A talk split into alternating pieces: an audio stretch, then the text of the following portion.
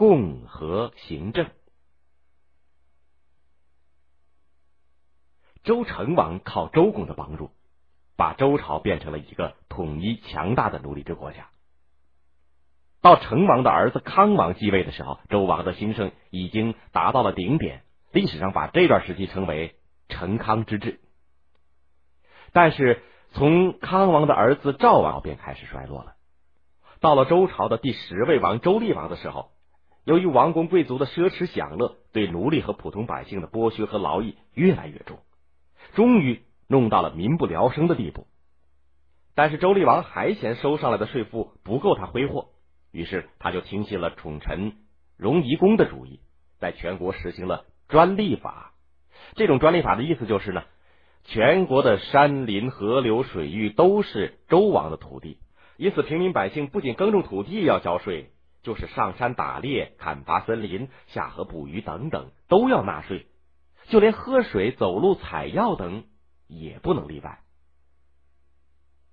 这专利法一出台。不但在乡下耕地的农民和奴隶不满，就连住在城里的普通平民也纷纷的反对。在当时啊，人们称在乡下耕作的农民和奴隶为野人，称在国都城里居住的平民，包括做买卖的商贩和手工业者，称为国人。国人们首先开始议论纷纷，有人说啊，山林河流是上天创造的自然资源，连这都要征税，还让人活不活？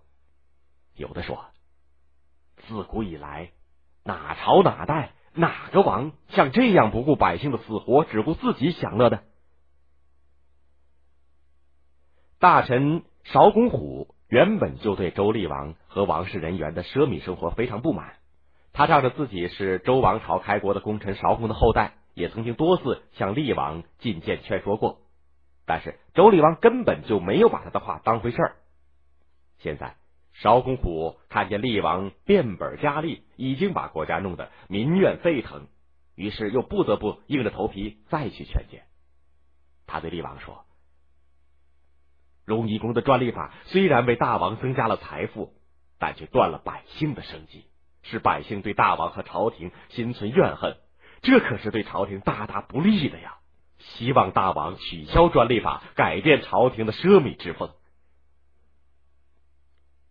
厉王听得气不打一处来，只是碍于邵公虎是老臣，不好治他的罪，便一拂袖子宣布退朝而去。荣夷公有了厉王的支持，就变本加厉的推行专利法。他不但对拥有土地的奴隶主、贵族和农民加重税赋，在城里也加紧盘剥，强行对那些制陶的、炼铜的手工业者征税，就连砍柴和做小买卖的也不放过。凡是不肯纳税的，就派军队把他们抓进监狱，罚做苦工，甚至还处以极刑。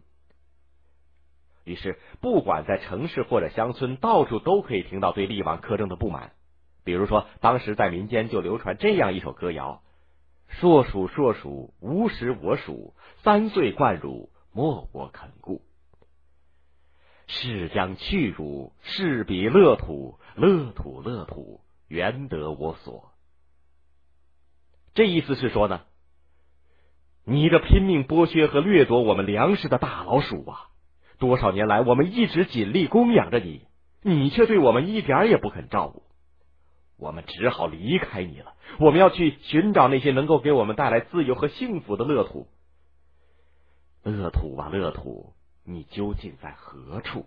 很明显，这首诗把周厉王和王室贵族们比作专门偷吃粮食的大老鼠。而且还表达了人们对他们的失望和离心的倾向。像这样的歌谣还有很多，人们在乡下和都市里到处传唱，对厉王暴政的不满已经溢于言表。这些情况当然也传到了厉王的耳朵里，厉王就问荣夷公该怎么办。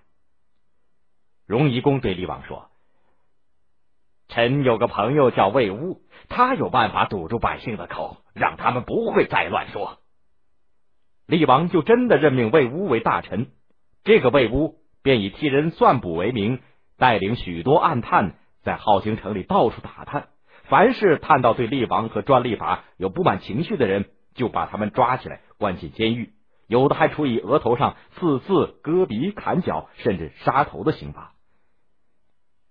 这样一来，没有多久，京城里公开议论厉王不是的声音真的就沉寂了下去。人们在街上遇见了，往往只是给对方一个眼色，连说句话都不敢。周厉王对荣夷公和魏乌十分满意，对他们大加赏赐，并且在朝堂上得意的问邵公虎：“现在你还听得到百姓们的怨言吗？”邵公虎说：“我一向听说，要防止老百姓对朝政不满的议论，就像防止河水决堤一样，光靠堵是堵不住的。”堵到后来，一旦决口，危险会更大。厉王跑了个没趣儿，心中一气，他又命荣夷公进一步扩大专利的范围，加紧对反对和不满的人进行镇压。就这样，被堵塞的河流终于决堤了。公元前八四一年的一天，京城里的国人，也就是许多中小奴隶主、贵族、小商人、手工业者。终于忍无可忍，纷纷拿起了自制的武器，聚集起来，潮水般的涌向了王宫，发动了暴动。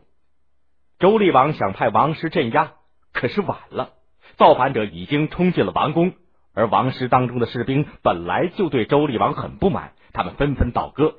厉王只好带着家眷和荣夷公等一起逃出了京城，来到了质地，也就是现在的山西霍县避难。造反者攻下王宫以后。知道厉王的太子敬躲在邵公虎的家里，就又围住了邵公虎家。曹公虎为了保住周王的血脉，把自己的儿子冒充太子敬交了出去，当场被杀死。而真太子敬被他保护了下来。造反的国人在攻下王宫、杀死太子之后，因为没有明确的组织，很快就解散了。这时，周朝东面的诸侯魏武公带兵赶到镐京。于是，邵公虎便出面代表周厉王的旧臣，请魏武公暂时代行执政，自己呢和另外一个大臣周公，也就是周公旦的后代，组成了奴隶主贵族会议辅政。因为魏武公名和，而他的封地呢在贡，也就是现在的河南省的辉县，所以呢又称贡伯和。共伯和与贵族会议共同执政十四年，这一段时间呢，历史上便称作共和行政。